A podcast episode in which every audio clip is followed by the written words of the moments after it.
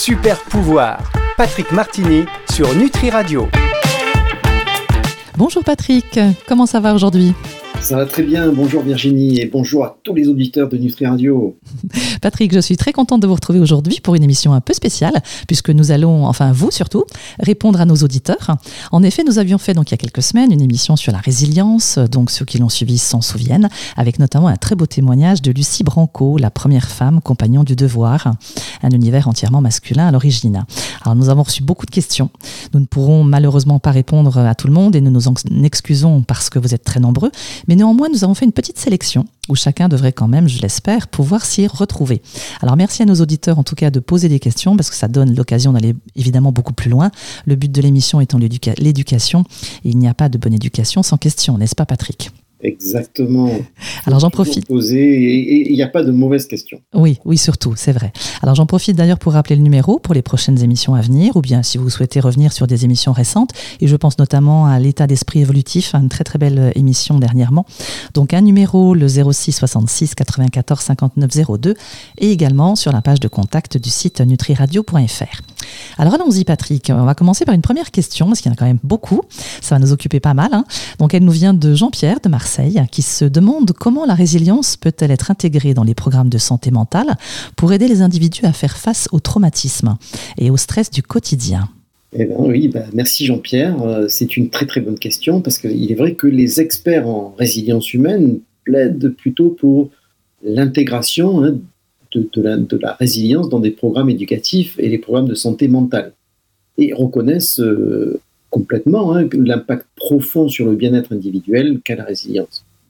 Alors votre question, Jean-Pierre, elle est centrée sur les programmes de santé mentale, mais euh, nous avons aussi une question euh, plus tard sur l'école, et c'est assez similaire.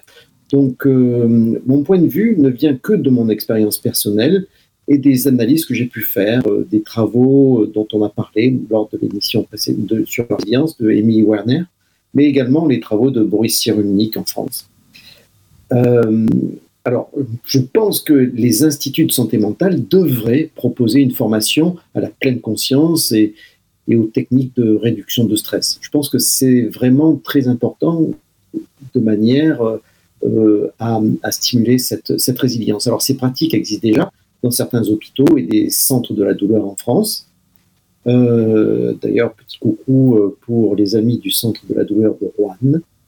Euh, elles ont prouvé leur efficacité en améliorant la conscience de soi et la régulation émotionnelle qui sont essentielles en fait dans, dans le renforcement de la résilience. Ah, est-ce que vous pensez Patrick que ces, euh, ces, pratiques, ces formations sont suffisantes?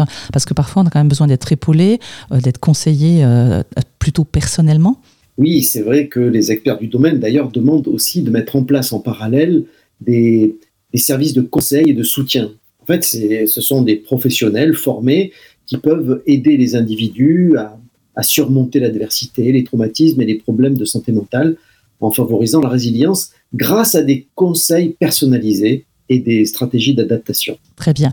Eh bien, voilà, j'espère une bonne réponse pour Jean-Pierre, en tout cas aujourd'hui.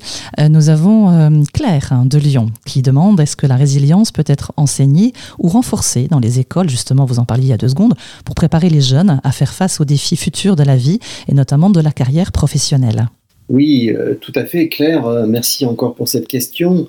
Euh, je vais répondre peut-être en, trois petites parties. On va dire que c'est très important au niveau de l'éducation préscolaire, c'est-à-dire les écoles primaires, les écoles secondaires. Donc les concepts de résilience doivent être introduits dès le plus jeune âge, hein, en enseignant aux enfants des compétences fondamentales telles que la régulation émotionnelle, la résolution de problèmes et la communication efficace, en fait, on retombe sur les prérequis définis lors de l'émission initiale sur la résilience. Il existe des écoles ayant une, approche holistique, incluant des, programmes d'apprentissage social et émotionnel, qui s'appellent les SEL, qui ont été définis aussi par Boris Cyrulnik, afin d'aider les, les élèves à renforcer leur résilience en favorisant l'empathie, la conscience de soi et ces stratégies d'adaptation dont on a longuement parlé. Euh, il faut aussi euh, intégrer en fait la résilience au programme scolaire. En fait, l'éducation à la résilience, elle peut être euh, intégrée de différentes manières et avec différentes activités. ce qui, fait partie naturellement du processus d'apprentissage. Donc, la littérature, l'histoire et la science peuvent explorer les histoires de résilience, alors que dans l'éducation physique ou les, arts, on peut promouvoir aussi l'expression émotionnelle et le soulagement du stress. Donc vous voyez, partout dans tous les domaines, on peut trouver des moyens de stimuler ou de raconter des histoires sur la résilience. Et puis euh, le dernier volet, ça serait vraiment euh, la formation des enseignants. Aujourd'hui, les éducateurs devraient recevoir en fait une formation pour reconnaître les signes de résilience et les encourager chez leurs élèves. Les enseignants jouent un rôle crucial hein, en modelant la résilience et en créant un environnement de classe euh, favorable. Oui, effectivement. Alors c'est vrai que vous nous aviez dit aussi, Patrick, que la résilience, ça se travaille bah, un peu comme un muscle. Hein. Donc il faut commencer tôt à apprendre à nos enfants comment gérer euh, bah, toute cette adversité inévitable, finalement. Oui, c'est ça. Et, puis il ne faut pas oublier euh, l'implication nécessaire des familles. Hein. La famille est importante. Donc avec la collaboration entre les écoles, les institutions de santé mentale, les familles, euh, tout ça est vital. Euh, les parents ou tuteurs peuvent renforcer la résilience à la maison en mettant l'accent sur une communication ouverte et en offrant un espace sûr où les enfants peuvent exprimer leurs sentiments. En fait, les deux premières questions qu'on a eues, hein, Virginie, sont vraiment importantes parce que l'intégration de l'éducation à la résilience dans les programmes scolaires ou les instituts de santé mentale permet vraiment aux individus de faire face aux défis de la vie avec plus de confiance et d'adaptabilité. Euh, et ça, devrait vraiment être une priorité pour tout établissement éducatif de permettre d'acquérir des compétences essentielles qui vont bien au-delà hein, de, de, la salle de classe et qui vont favoriser ainsi une société mieux préparée à prospérer et à faire face à l'adversité. Oui, et Dieu sait qu'on en a besoin. Merci Patrick, en tout cas, pour ces premières euh, réponses à nos auditeurs. Nous allons faire une petite pause et on se retrouve pour de nouvelles questions donc sur la résilience. Super pouvoir, Patrick Martini sur Nutri Radio. Nous voici de retour sur Nutri Radio, la radio qui nourrit le corps et l'esprit, et nous sommes avec Patrick pour la suite des réponses aux questions posées par nos auditeurs sur le thème de la résilience. Alors je prends donc une nouvelle question de Marc de Paris, qui lui se pose la question du rôle des communautés et des réseaux sociaux dans le renforcement de la résilience individuelle et collective, surtout dans le contexte actuel justement de la pandémie. Très bonne question. C'est vraiment une question complexe. Merci Marc. Euh, si vous suivez Super Pouvoir hein, depuis un certain temps, vous m'avez entendu parler de la communauté de Tamera, fondée en 1978 au Portugal. Donc, euh, cette communauté a, un centre de recherche sociale très avancé dont je me suis inspiré pour mon émission sur les communautés, euh, que vous pouvez réécouter. Tamera a une, a une approche vraiment unique pour développer les compétences de résilience chez les enfants et les adultes de la communauté. Euh, bien que leur philosophie soit globale et multiforme, il existe plusieurs principes et pratiques euh, clés qui, qui, s'alignent sur le renforcement de la résilience. Donc, euh, il s'agit de l'éducation holistique, hein, donc à la fois académique, mais elle inclut aussi le développement de l'intelligence émotionnelle, des compétences en résolution de conflits, et puis sur la euh, compréhension d'un mode de vie euh, durable dans la nature. Donc Tamera met fortement l'accent sur la création aussi d'une communauté de soutien où les individus de tous âges en fait peuvent s'épanouir. Et le sentiment d'appartenance et d'interconnexion au sein de la communauté constitue une base de soutien émotionnel euh, qui contribue à la résilience de chacun des individus de la communauté. Et puis, euh, y a dans une communauté, il faut vraiment qu'il y ait un focus sur la résolution non violente des conflits. Et c'est vraiment la pierre angulaire, de, de l'approche à Tamera. Donc, euh, enseigner aux adultes comme aux enfants comment gérer les conflits de manière pacifique et constructive. Et c'est vraiment une compétence essentielle en matière de renforcement de la résilience. Euh, évidemment, mode de vie durable guérison émotionnelle, connexion à la nature vont également contribuer au bien-être émotionnel et à la résilience. Personnellement, euh, je pense que toute communauté ou groupe fondé sur les réseaux sociaux a un rôle énorme à jouer en matière de résilience. Ces groupes devraient reconnaître que la résilience euh, englobe non seulement la capacité à rebondir face à l'adversité, mais également la capacité de créer une vie harmonieuse, durable et riche en émotions. Donc, euh, grâce à l'éducation et au soutien communautaire et un engagement en faveur de la non-violence, nous pouvons donner aux enfants et aux adultes les moyens de relever les défis de la vie avec résilience et avec espoir. Très bien, merci beaucoup Patrick pour Marc.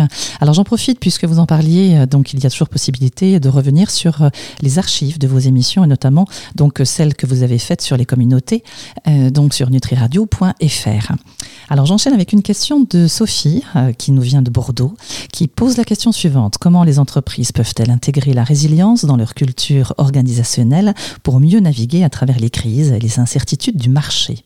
C'est vrai que les entreprises, c'est quelque chose encore différent, mais euh, merci Sophie de cette question. Il y a eu un bouleversement, en fait, il y a une quinzaine d'années, euh, avec le focus sur le bien-être des employés, afin de gagner en productivité. Alors la résilience peut et doit être enseignée sur le lieu du travail, et ce n'est jamais trop tard. Donc, fournir aux employés euh, des outils et des stratégies de renforcement de la résilience peut les aider à faire mieux face au, stress au travail, à s'adapter aux changements et à maintenir le bien-être, ce qui bénéficiera en fin de compte à la fois aux individus et à l'organisation. Euh, et les outils éducatifs sont exactement les mêmes que ceux décrits dans les premières questions, notamment au niveau des, des centres euh, d'attitude mentale. Mhm. Patrick, il y a une question qui me vient comme ça. Est-ce qu'on a connaissance de, de, pays euh, qui justement pratiquent ce genre de choses euh, où c'est connu On voit par exemple en, Asie, on a beaucoup de, on, fait attention à, l'humain avant qu'il ne travaille avec les exercices, etc. On a connaissance de ça déjà? Oui, bien sûr. alors, il y a un groupe dans lequel, enfin, je, je, participe un petit peu, qui s'appelle Global Wellness, Global Wellness euh, mhm. dont la, présidente a une société, c'est une américaine, qui, euh, qui vraiment travaille sur le bien-être euh, de manière globale. alors, pour vous dire la vérité, elle est essentiellement employée par les grandes sociétés comme Coca-Cola et, et, Google, etc. etc. donc, effectivement, il y a énormément de, de tests qui sont faits pour aujourd'hui savoir si un individu est capable de résister à, la pression. Et s'il n'est pas tout à fait capable, effectivement, et ça, on va en parler, il y a une question sur les, les mesures en fait euh, objectives des capacités de résilience, euh, eh bien, il y a, les entreprises vont utiliser des, des conseillers afin de renforcer cette résilience. Mmh. Ça peut passer par euh, certaines compagnies ont des techniques différentes comme le, du yoga ou du tai chi le matin ou euh, euh, des barbecues l'après-midi. Enfin, donc il y a vraiment plein de choses qui, qui permettent de, rassembler. Mhm. Oui, ils y gagneraient certainement en productivité, comme vous le disiez tout à l'heure. Alors merci pour euh, Sophie donc de Bordeaux. Euh, cette fois-ci, Olivier de Nantes qui vous pose la question suivante quelle est la relation entre la résilience et la spiritualité ou la foi? Et comment cela peut-il être utilisé comme un outil pour surmonter les défis personnels et également professionnels? Ben, Merci Olivier hein, pour cette question. Euh, oui, évidemment, il existe un parallèle entre la foi et la résilience dans leur capacité commune à apporter euh, l'espoir et, la force dans les moments euh, compliqués, dans les moments difficiles, dans, l'adversité. Donc les deux concepts peuvent offrir un soutien émotionnel, favoriser l'optimisme et aider les individus à trouver un sens euh, au défi. La foi implique généralement un aspect plus spirituel ou religieux, tandis que la résilience, c'est une capacité psychologique et émotionnelle à s'adapter et à rebondir face à l'adversité.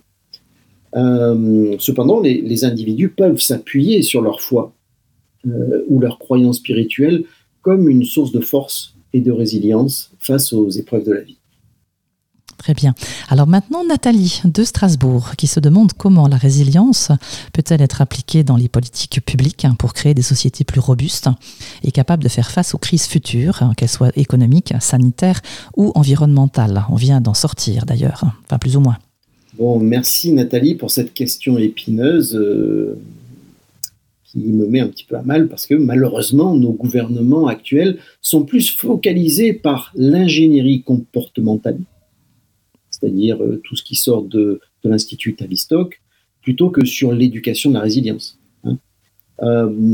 un des, des, fondamentaux, comme la communication non violente, serait une chose incroyable, même, puisque ce que nous montre le théâtre politique sont vraiment essentiellement des oppositions qui vont séparer les individus, les opposer. Alors que la résilience nous permet de nous unir et de représenter une vraie force l'avenir. Donc euh, la résilience appliquée au gouvernement, ce serait vraiment une marque d'unité et de convergence pour le bien-être individuel et collectif. Et cela demande beaucoup de travail et d'autonomie. Et ce n'est pas le cas aujourd'hui. Oui, peut-être, euh, on a toujours espoir tout de même que les choses s'améliorent, hein, malgré tout. Alors, nous avons une question de François de Toulouse euh, qui demande quels sont les risques de survaloriser la résilience, notamment en ignorant ou en minimisant les vrais problèmes structurels et systémiques qui peuvent causer du stress ou du traumatisme. Ça reviendrait à, exposer un peu ce que c'est d'ailleurs. Oui, oui. très, très bonne question. Merci François. Euh, la résilience, de toute façon, est une qualité précieuse. Voyez euh, mais son importance ne doit pas éclipser la complexité des émotions humaines. Même si la résilience est essentielle pour faire face à l'adversité, comme on l'a vu, en fait, elle ne doit pas conduire à la, suppression de, sentiments comme euh, la fierté ou le désespoir. En fait, une concentration excessive sur la résilience peut parfois encourager euh, la suppression émotionnelle. Hein, on, on, continue d'avancer et on ne fait pas trop attention à ce que vraiment on ressent. La résilience peut être considérée comme un outil précieux pour faire face au traumatisme, mais il est crucial de reconnaître que ben, rechercher de l'aide ou du soutien est tout aussi important. Donc, euh, combiner la résilience avec une assistance professionnelle et une attitude positive, permet vraiment une approche plus globale de la récupération après un traumatisme. Euh, d'ailleurs, euh, même si si ces individus possèdent une grande force intérieure, ils peuvent également bénéficier de conseils externes et de, tout un réseau de soutien pour naviguer et guérir des expériences de vie euh, les plus difficiles. Donc, euh, ne restez pas dans votre bulle. Être résilient ne veut pas dire qu'il faille s'isoler. Alors merci à François, Marc et nos autres auditeurs pour ces premières questions. Patrick, on va faire une euh, petite pause musicale et puis on enchaînera pour une dernière liste de questions sur la résilience. Super pouvoir, Patrick Martini sur Nutri Radio. Nous voici de retour pour la dernière partie de cette émission consacrée aux réponses des questions de nos auditeurs sur la résilience. Alors Patrick, nous avons euh, Isabelle de Lille qui vous demande est-ce que la résilience peut être mesurée ou évaluée de manière objective? Et si oui, comment les professionnels de la santé peuvent-ils utiliser ces mesures dans leur pratique Alors oui, hein, il existe... Euh, alors merci Isabelle hein, pour la question, parce que c'est une question quand même technique. On voit que quand même on a un niveau de question assez haut. Hein. Tout à fait. Mm. Alors, euh, il existe des, séries de questions qui permettent euh, d'objectiver en fait euh, sa résilience. pour ma part, en cabinet, j'écoute plutôt mes clients, mais il est vrai que je vais dans un futur proche envoyer un court questionnaire afin d'avoir cette évaluation avant tout rendez-vous. Donc, euh, les, trois questionnaires les plus utilisés aujourd'hui sont, alors euh, l'échelle de résilience Connor-Davidson. Euh, donc, ça s'appelle le CD-RISC. c'est un questionnaire d'auto-évaluation complet hein, qui mesure la capacité d'un individu à se remettre du stress et de l'adversité et des traumatismes. Et il y a à peu près 25 questions qui évaluent divers aspects de la résilience, notamment l'adaptabilité et la force émotionnelle. Donc il y a déjà ce questionnaire-là. Il y a un questionnaire beaucoup plus court qui s'appelle Brief Resilience Scale, le BRS, questionnaire BRS, euh, qui est une échelle d'auto-évaluation conçue pour évaluer la capacité d'un individu à se remettre du stress et des revers. Et euh, il se compose seulement de six questions et fournit une mesure vraiment rapide, euh, simili-instinctive aussi, hein, de la résilience, mais tout à fait quand même avec, c'est quand même objectif. Et la troisième, euh, le troisième questionnaire s'appelle l'échelle de résilience pour adultes, le RSA, qui n'est pas le revu moyen.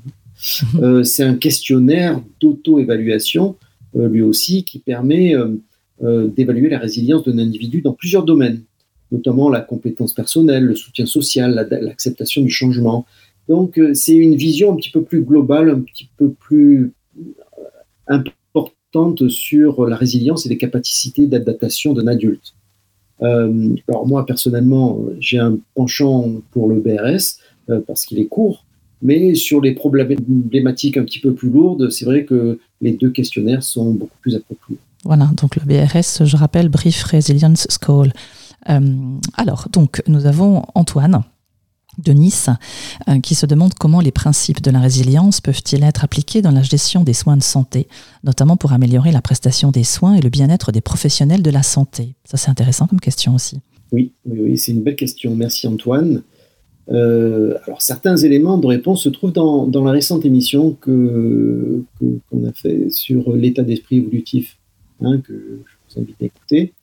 Euh, en effet, les, expériences du docteur Alia Crum, Hein, que j'ai relaté montre l'importance du soutien afin de stimuler l'effet placebo qui, selon moi, est de mettre la machine chimique la plus perfectionnée du monde, c'est-à-dire notre propre corps, en condition afin de produire bah, les produits, hormones et autres neurotransmetteurs qui vont permettre notre rétablissement. Et en fait, les, études d'Alia Crumbs, dont nous avons parlé la semaine dernière, nous montrent comment cet état d'esprit peut rendre notre corps plus sain, et peut-être euh, rendre un traitement aussi plus efficace avec beaucoup moins d'effets secondaires. Alors j'en profite puisque vous en parliez donc cet état d'esprit évolutif, cette euh, cette très très belle émission donc euh, de la semaine dernière. En effet, euh, si vous souhaitez la retrouver, bien sûr, les archives de nutriradio.fr sont là pour pouvoir vous permettre d'y accéder. Donc merci beaucoup Antoine et donc je vous renvoie à cette à cette très très belle émission. Élise de Rennes vous pose la question suivante, Patrick. Hein, quel est le rôle de la résilience dans le développement personnel et professionnel? Et comment peut-on équilibrer la résilience avec l'acceptation et la gestion des échecs et des revers. Oui, merci Élise. vous avez tous bien compris hein, que la résilience joue un rôle crucial hein, dans le développement personnel et professionnel, puisqu'elle va aider les individus à relever les défis, à s'adapter au changement et à prospérer face aux revers. Euh, les deux domaines, euh, développement personnel et développement professionnel, ont parfois des paramètres différents. Hein, dans, le développement personnel, euh, la résilience, on en a beaucoup parlé, favorise la régulation émotionnelle afin de gérer efficacement le, stress et les, émotions négatives. Elle favorise l'adaptabilité en permettant aux individus d'accepter le changement et d'apprendre leurs expériences. La résilience améliore les compétences en résolution de problèmes, permettant ainsi aux individus de, de trouver des solutions constructives aux problèmes. Et puis, surmonter les obstacles renforce la confiance en soi et encourage en fait les individus à relever de nouveaux défis. Alors que dans le développement professionnel, c'est un petit peu différent, parce qu'il y a des notions supplémentaires de performance. Hein. Les individus résilients sont souvent plus performants sous pression, ce qui peut favoriser leur réussite professionnelle. Euh, il y a aussi le leadership. Hein. Les leaders résilients peuvent inspirer et motiver les équipes, favorisant ainsi un environnement de travail beaucoup plus positif. Puis la résilience encourage la résolution créative de problèmes, hein, stimulant ainsi l'innovation sur le lieu de travail. Et pour le pro, c'est vrai, pour le professionnel, les facultés de l'individu résilient à réseauter et à chercher de l'aide à l'extérieur est vraiment euh, avantageuse pour, gérer les revers. Mhm. C'est vrai qu'il y aurait beaucoup, beaucoup de choses à dire hein, sur le professionnel, Patrick. Euh, c'est vrai que c'est extrêmement intéressant. Alors, Elise se posait également la question de comment arriver à cet équilibre, justement, entre la résilience et l'échec. Comment on peut équilibrer les deux? Oui, effectivement. Hein. D'ailleurs, en physique, on rappelle souvent une phrase qui a été attribuée à Albert Einstein, mais a priori, c'est pas lui qui l'a dit. Euh, c'est euh, la folie ou l'insanité, c'est de toujours faire la même chose encore et encore et de s'attendre à des résultats différents. Oui. En fait, l'échec montre que ce qu'on essaye de faire ne marche pas. Un individu résilient face à un échec va essayer de changer son point de vue afin de faire quelque chose de différent. Et pour cela, il faut accepter l'échec. Les échecs font partie de la vie. La, résilience ne signifie pas d'éviter les échecs, mais plutôt d'en tirer les leçons. Mhm. Donc, euh, un individu résilient va prendre le temps de réfléchir à ce qui n'a pas fonctionné et au moyen de s'améliorer. Et puis, euh, bon, mais soyez flexible dans votre approche. Hein. La résilience vous permet de vous adapter au changement, notamment en adaptant vos stratégies après les échecs. N'oubliez pas de pratiquer l'autocompassion dont on avait parlé, lorsque vous vivez un revers. Hein. Il faut vraiment se traiter avec gentillesse et éviter toute autocritique excessive. N'hésitez pas à rechercher du soutien. Hein. La résilience ne, signifie pas d'être, de faire face tout, seul ou toute seule aux défis rechercher le soutien d'amis, de mentors, de collègues ou de professionnels de santé mentale en cas de besoin. La résilience est vraiment à intégrer dans le développement personnel et professionnel, car elle permet aux individus de surmonter les obstacles et de grandir. Cependant, il est tout aussi important de considérer les échecs comme des opportunités d'apprentissage et de développement personnel. Il faut arriver à équilibrer la résilience et l'acceptation des revers, car parfois il faut abandonner, capituler et changer de direction. Mais ça, si vous suivez Super Pouvoir depuis un moment, vous savez que la joie est notre GPS, notre cœur, a des informations que votre cerveau n'a pas, comme nos, amis de HeartMath euh, l'ont montré, dont j'ai parlé lors de l'émission sur, euh, sur pour conclure cette magnifique euh, séance de questions-réponses qui nous a permis d'aller plus loin, je dirais que la résilience n'est pas l'entêtement. La résilience, c'est l'acceptation, la flexibilité et toutes les valeurs dont nous avons parlé qui vont vraiment changer cette résilience, mes amis, en un super pouvoir. Merci Patrick d'avoir répondu à nos auditeurs. Et euh, ben, on n'a pas fini, je pense, d'en entendre encore parler de cette résilience. J'espère que euh, nos auditeurs auront pris autant de plaisir à écouter vos réponses que j'en ai également eu à vous entendre. Patrick, peut-on se projeter sur l'émission de la semaine prochaine ou est-ce encore dans vos petites tablettes? C'est encore dans les petites tablettes, mais en tout cas, on va rester sur le thème de l'humain 2.0 et les attributs qu'on doit développer, comme la résilience, comme l'amour, comme la peur. Parfait. Parfait. L'éradication de la peur de manière à, à, devenir un, vrai humain rayonnant et vibrant. Voilà, et on a vu que l'amour en faisait partie, puisque voilà, c'est fait partie d'une des dernières émissions également très intéressantes à écouter ou à réécouter. Eh bien, merci Patrick. Si vous souhaitez réécouter justement euh, les réponses aux questions euh, de Patrick sur la résilience, vous le pouvez bien sûr sur le site nutriradio.fr. Et sachez que cette émission sera diffusée dans son intégralité dimanche à 18h sur nutriradio.fr, ainsi que sur toutes les plateformes de streaming audio. Patrick, on se dit à la semaine prochaine. À la semaine prochaine et au revoir à tous. Super pouvoir, Patrick Martini sur Nutri Radio.